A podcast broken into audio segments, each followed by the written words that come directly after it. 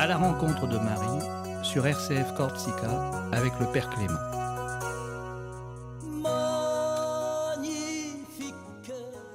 Bienvenue à vous, chers amis auditrices, auditeurs de RCF Radio Corsica et Salve Regina. Nous sommes toujours heureux et en équipe de vous accueillir euh, sur les ondes de nos radios pour aller à la rencontre de la Vierge Marie et chanter notre Magnificat. C'est le titre de cette émission. C'est Raphaël Lalou qui est à la technique, qui euh, va nous accompagner euh, pendant ce temps de, de marche avec Marie pour être avec notre Seigneur Jésus-Christ. Eh bien, euh, quel est le menu du jour euh, d'aujourd'hui?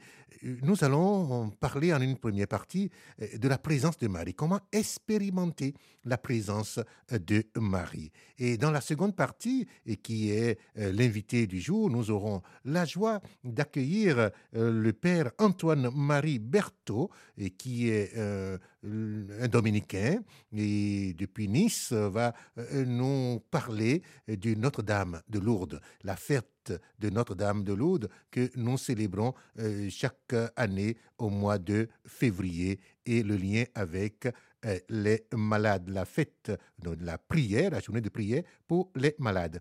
Et dans la troisième partie, je vous parlerai d'une très belle prière et d'un euh, saint que je peux classer dans les pères de, l'Église.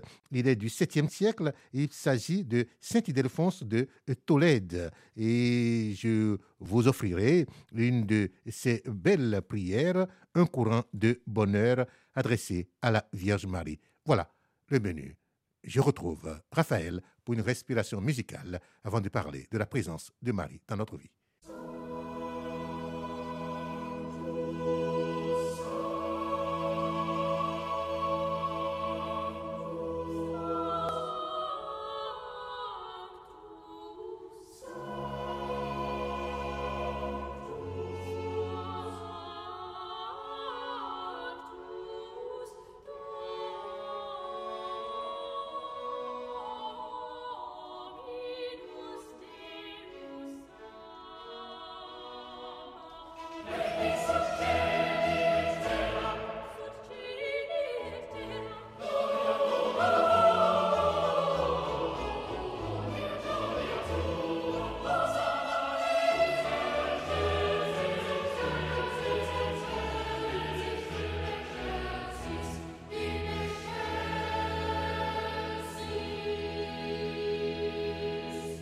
Eh bien, pour parler à la Sainte Vierge Marie, pour vivre en union avec elle, il faut de quelque façon que nous nous sentions en sa présence.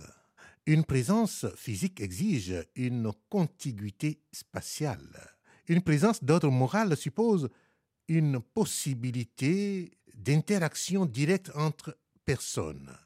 On se sent en présence de quelqu'un quand on sait qu'il nous voit nous entend, se, rend compte de notre état, qu'il peut nous répondre et agir sur nous, eh bien, plus ces conditions sont réalisées parfaitement, plus parfaite est la présence. Or, qui est Marie sent le besoin d'une présence aussi intime que possible avec elle. Nous savons par la foi que les habitants du ciel, en contemplant Dieu, nous voient avec nos besoins et nos prières, et qu'ils peuvent nous assister en intercédant auprès de Dieu en notre faveur. C'est le fondement de la doctrine catholique de l'intercession des saints. C'est donc indirectement par la vision béatifique qu'il nous voit avec nos besoins et nos prières, dans la mesure que Dieu juge à propos de les leur révéler. C'est aussi à travers cette vision que la Sainte Vierge nous est présente, qu'elle nous voit et nous envoie sans cesse les grâces que nous recevons. Présence indirecte, mais incomparablement plus parfaite que celle qui existe entre deux amis dans l'entretien le plus intime que l'on puisse concevoir. Ne nous est-il pas présente par une autre présence encore, une sorte de présence directe, physique? C'est le sentiment de la plupart des théologiens, des théologiens thomistes en particulier, que l'humanité glorifiée de Jésus exerce une action physique sur nous. Or, d'après le principe de ce qu'on appelle le principe de l'analogie entre les privilèges de Jésus et ceux de Marie, toutes les activités exercées par l'humanité de Jésus qui ne requièrent pas l'union qu'on appelle avec le mot théologique l'union hypostatique, le Christ les partage avec sa mère, selon la manière qui convient à une pure créature et à une femme. On peut donc s'attendre à ce que l'humanité glorifiée de Marie exerce sur nous une action physique analogue.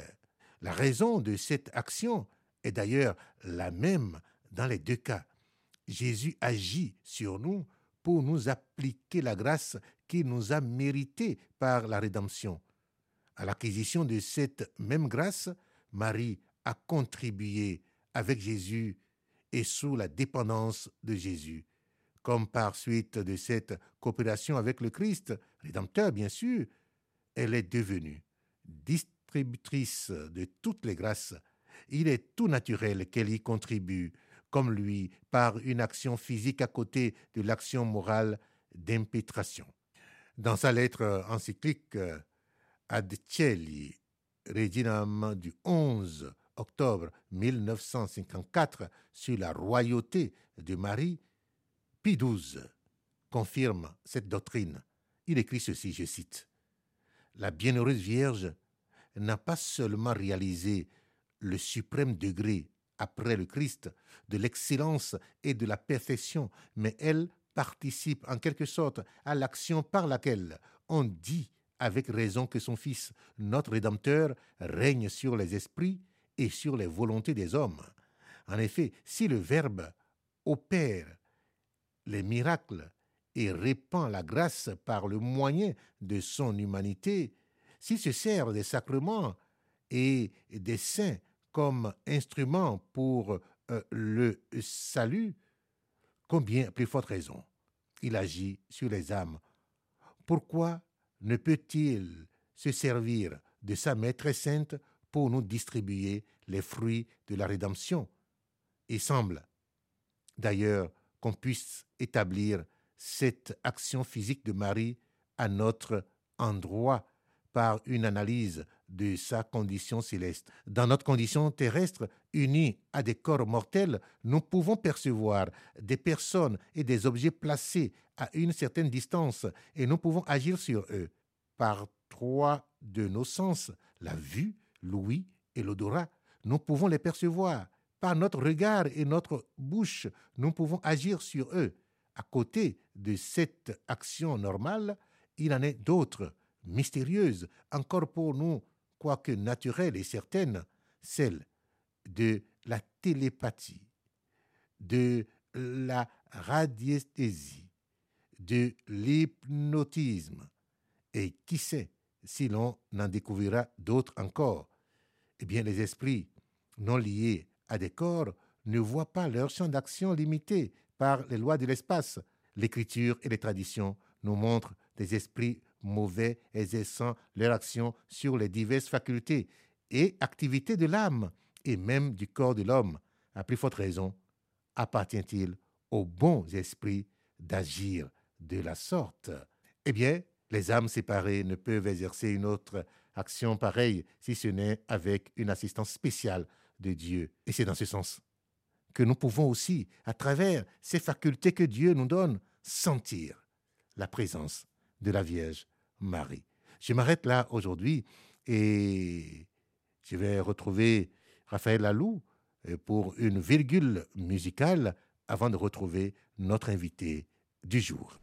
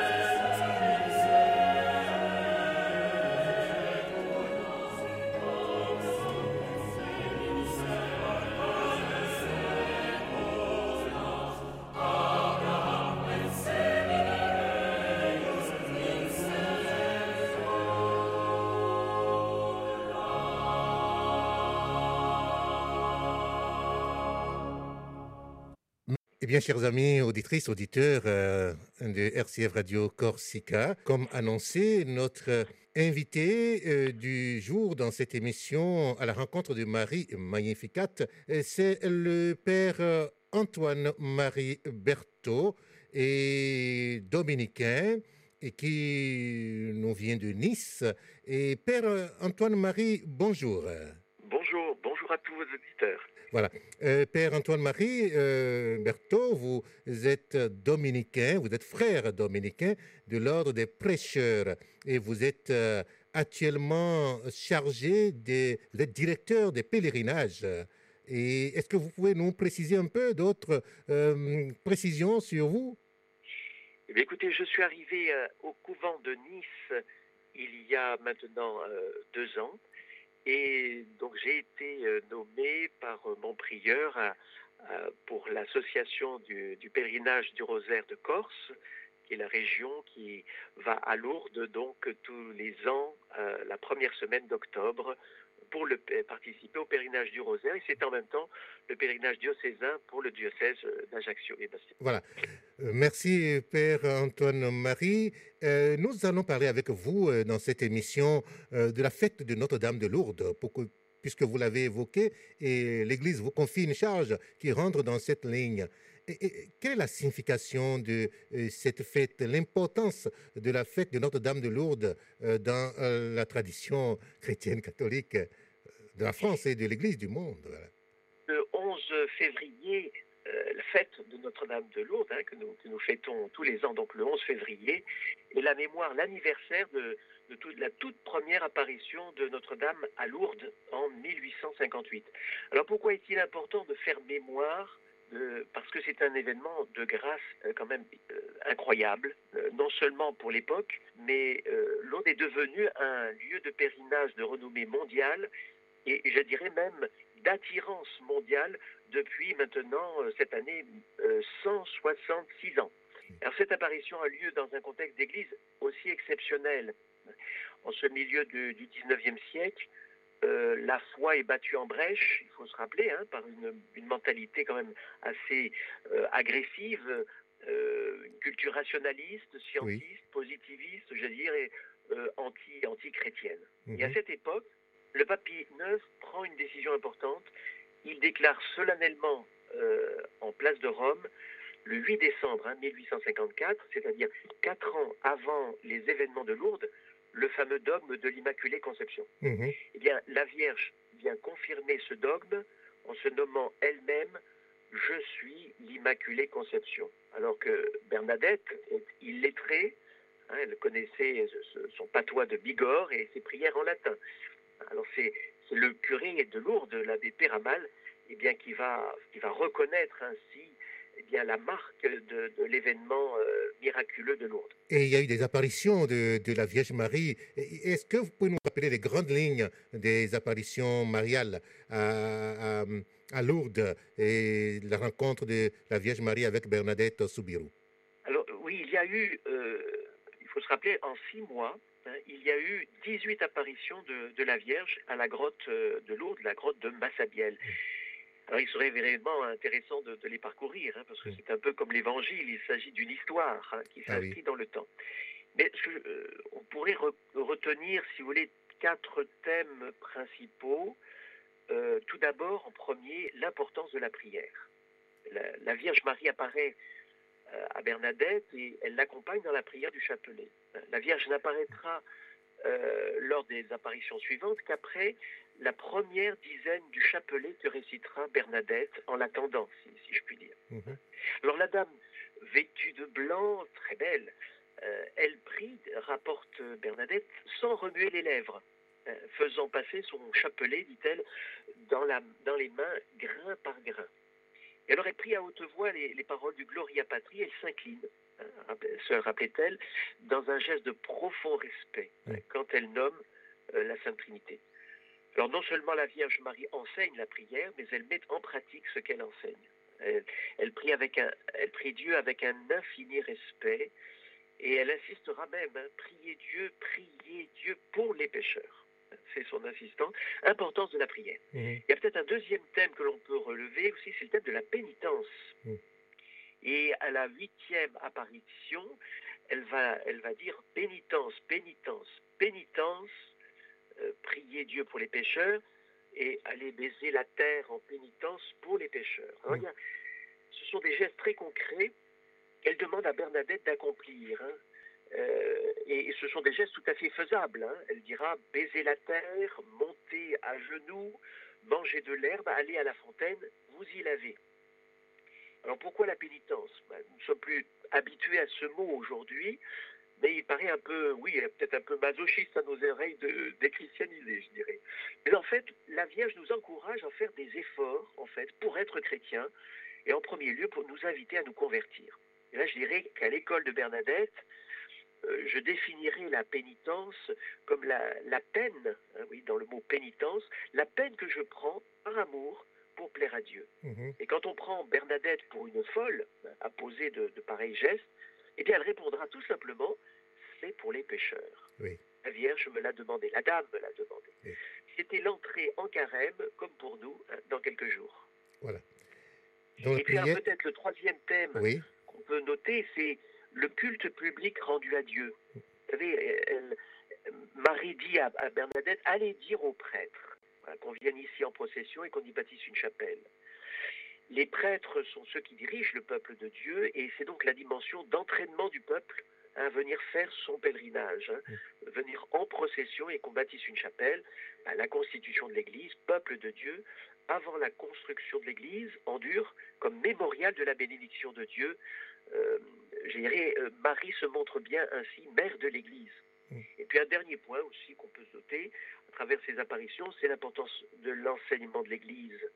Hein, il s'agit de la proclamation du dogme de Marie préservée du péché, immaculée, hein, qu'elle-même vient confirmer quatre ans plus tard, le 25 mars, fête de l'Annonciation en 1858. Eh bien voilà, Mer- merci beaucoup Père euh, Antoine-Marie pour euh, ce parcours et surtout ces thèmes qui euh, montrent déjà euh, la signification déjà spirituelle de ce lieu de pèlerinage. Euh, Père euh, euh, Antoine-Marie, comment le message de Lourdes est-il pertinent dans le monde d'aujourd'hui euh, après euh, et 165 ans hein, de, de, de, de, de ces apparitions? Bien, euh, il y a une signification spirituelle. Euh, ce n'est pas anodin que ça ait eu lieu dans une grotte. Euh, Marie a choisi ce lieu. Alors évidemment, il y aurait beaucoup à dire sur cette signification spirituelle. hein, mais en, nous appuyant sur les, Écritures, la parole de Dieu, bien, moi, ça m'a fait penser au, Cantique des Cantiques. Vous voyez, ma colombe, c'est au chapitre 2 hein, du Cantique des Cantiques, ma colombe nichée au creux des rochers, cachée dans la falaise, montre-moi ton visage, Mm. fais-moi entendre ta voix, elle est si agréable et ton visage est si joli. Mhm. Eh bien, cette bien-aimée, c'est évidemment Marie, hein, elle nous fait penser hein, au creux du rocher, bien-aimée du Père, bénie entre toutes les femmes, celle qu'on aime venir prier, contempler, aimer. Mhm. Lui confier aussi tous nos soucis, hein, nos peines, nos souffrances, parce qu'elle est près de Dieu, nous le savons, et comme à Cana, on sait qu'elle intercède au plus près du, du cœur de son Fils. Oui. Alors en s'approchant d'elle, justement, la grotte, c'est un lieu qu'on approche. Elle nous invite, Marie, ainsi à une démarche, je dirais, d'intimité personnelle avec Dieu. Oui. Car s'approcher d'elle, pour moi, c'est toujours s'approcher de Jésus. Une invitation à retrouver la beauté de notre baptême hein, en posant un acte de foi en Jésus. Mhm. Et j'irai plus loin. Vous savez, il est un geste que l'on fait à Lourdes, à cette grotte, justement. Euh, on vient toucher le rocher. Finalement, c'est comme vouloir s'appuyer sur Jésus, poser un geste de foi en lui, euh, qui est notre Dieu, notre rocher. Vous savez, dans la Bible, il y a ces mots Dieu est notre rocher, notre forteresse, notre force, à ce rocher de Massabielle. On pourrait dire notre espérance, notre salut. Et comme dans le psaume 94, oui, il est dit Venez, acclamons Dieu, le rocher qui nous sauve. Eh bien, je crois que la grotte est le lieu privilégié de la rencontre avec Dieu, un peu comme la tente de la rencontre dans l'Ancien Testament. On y refait ses forces, Oui, avec on y Moïse, oui. la voilà. paix de l'âme, entourée de que nous sommes de la prière des autres, hein, Oui. un Dieu de grâce, hein, Mm. que Marie a, a bien choisi pour nous. Mhm. Alors, euh, merci beaucoup, Père euh, euh, Antoine-Marie. Et comme je le disais tout à l'heure, est-ce que ce message est encore actuel aujourd'hui? C'est la dernière question a- avant, de nous quitter euh, pour ce rendez-vous. est-ce que le message de, Lourdes, la prière, la pénitence, le culte rendu à Dieu et l'importance de l'enseignement de l'Église que vous avez dégagé dans les euh, séries d'apparitions de la Vierge Marie à Bernadette Soubirou, est-ce que aujourd'hui euh, ce message est encore pertinent? Oui, moi je, pense que vraiment euh, notre époque correspond un peu hein, à celle de Bernadette nous sommes dans un monde aujourd'hui qui se détourne de Dieu et où le perd de vue et veut, j'allais dire, conduire son histoire un peu sans lui. Eh bien, au XIXe siècle, c'est un peu ça aussi. Et j'allais dire, Marie, euh, son message est très actuel parce qu'elle attire dans ce monde un peu, je dirais, euh, de, de, désert spirituel, elle attire les petits, les pauvres, les malades, les blessés de la vie. D'ailleurs, une société ne, ne, sait plus comment en prendre soin hein, sans, sans, justement la charité. Et le message de Lourdes répond à la soif, mon avis, de ce monde qui a perdu le sens de son existence et, peut-être le, bonheur aussi de la vie éternelle. Et, Marie disait bien à Bernadette, et je crois que c'est très fort aussi pour nous aujourd'hui, je ne vous promets pas de vous rendre heureuse en ce monde, mais dans l'autre. Mhm. C'est-à-dire, Marie nous ouvre un coin du ciel et, interroge aujourd'hui, euh, dans notre mode vraiment euh, auprès de nos contemporains, elle interroge l'orgueil humain hein, qui voudrait tout maîtriser, contrôler, dominer. Moi, j'irai Dieu avec Lourdes. Dieu existe. Et Marie en est pour nous la, la, plus belle manifestation de, tendresse. Hein, voilà. Père Antoine-Marie Berthaud, et voilà, le, temps est, parti, mais euh, nous serons très heureux de vous retrouver la semaine prochaine et pour encore continuer dans le sens de, du message de Lourdes pour nous aujourd'hui. Et, ce thème euh, nous intéresse, m'intéresse, et nous allons parler aussi du lien euh, de, de, Lourdes avec la journée de prière pour les malades. Et nous avons encore ce rendez-vous avec vous. Euh, merci de nous rejoindre sur RCF Corsica et Salve Regina. Père Antoine-Marie, merci. Merci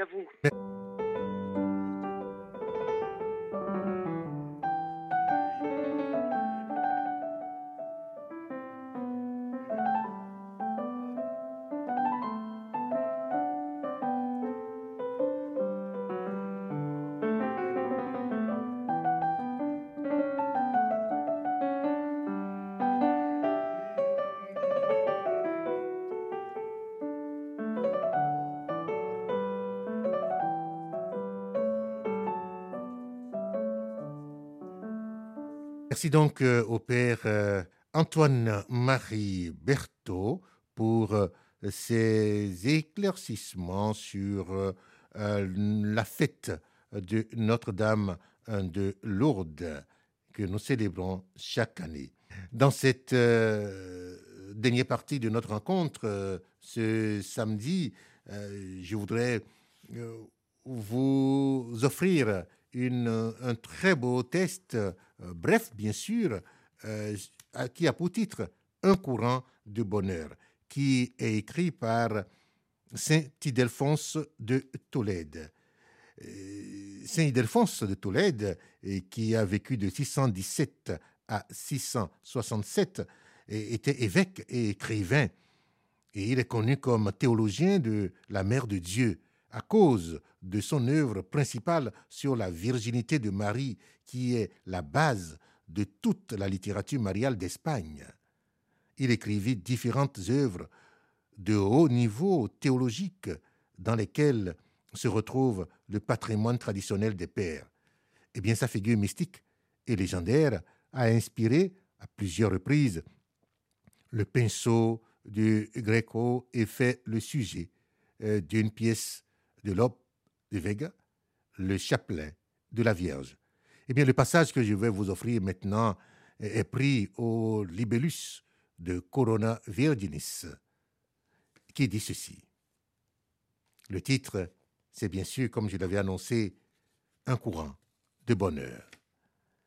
Salut, torrent de miséricorde, fleuve de paix et de grâce, rosée des vallées et fleurs délicates, mère de Dieu et mère du pardon.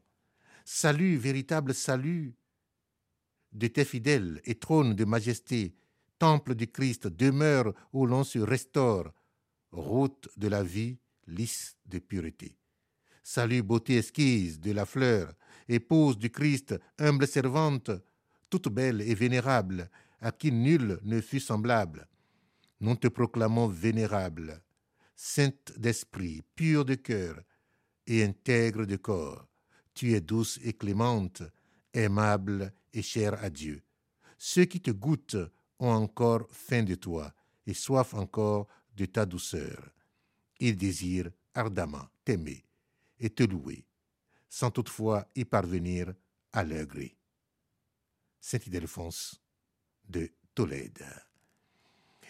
Eh bien, que Dieu nous garde pour euh, fixer ce regard de paix, ce regard filial sur la Vierge Marie qui nous porte toujours dans le cœur de son Fils. Eh bien, merci à vous pour votre aimable attention. Merci à Raphaël Lalou de l'autre côté de la baie vitrée, à la technique qui nous a accompagnés pour cette émission. Que Dieu vous garde et vous bénisse. Amen. À la prochaine.